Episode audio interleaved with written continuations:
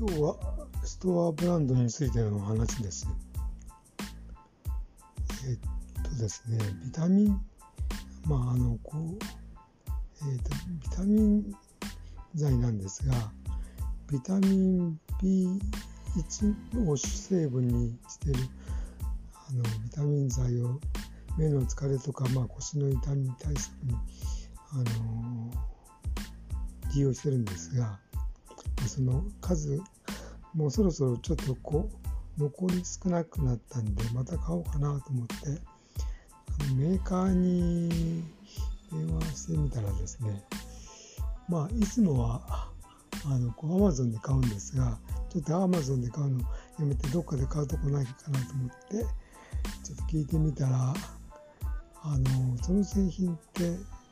え、まああの瓶に入ってて270錠入ってる製品なんですが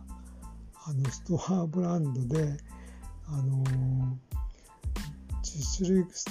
10種類ぐらいなんかあるっていう。要するに中身は同じなんだけども外箱が違うだけだと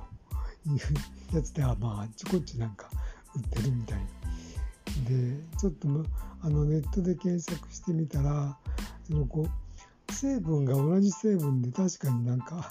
あのー、同じようなこう製品があるんですよね。あそれってなんかそういうわけだったのかなと思って。まあ結局あのー、まあ売り方の問題なんでしょうけどパッケージを変えてその例えば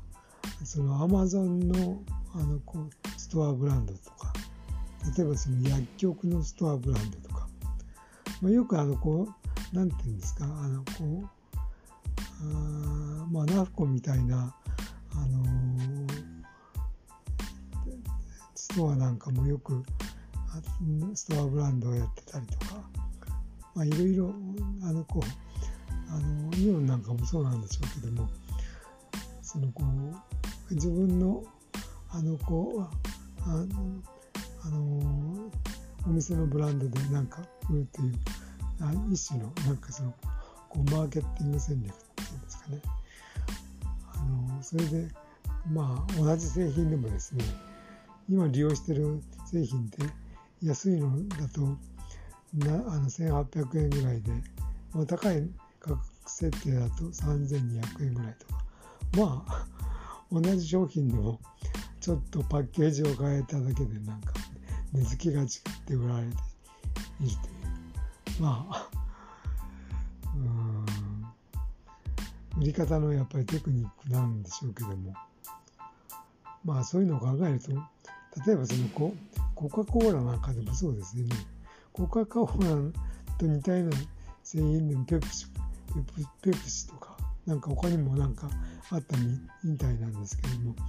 まあ、目隠しをテストをするとコカ・コーラより他のこうなんか製品の方がなんか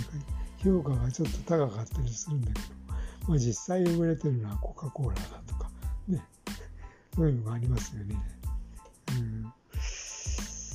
だからちょっとやっぱりそういうこう見せ方っていうのもやっぱ大切だなっていうような話でした。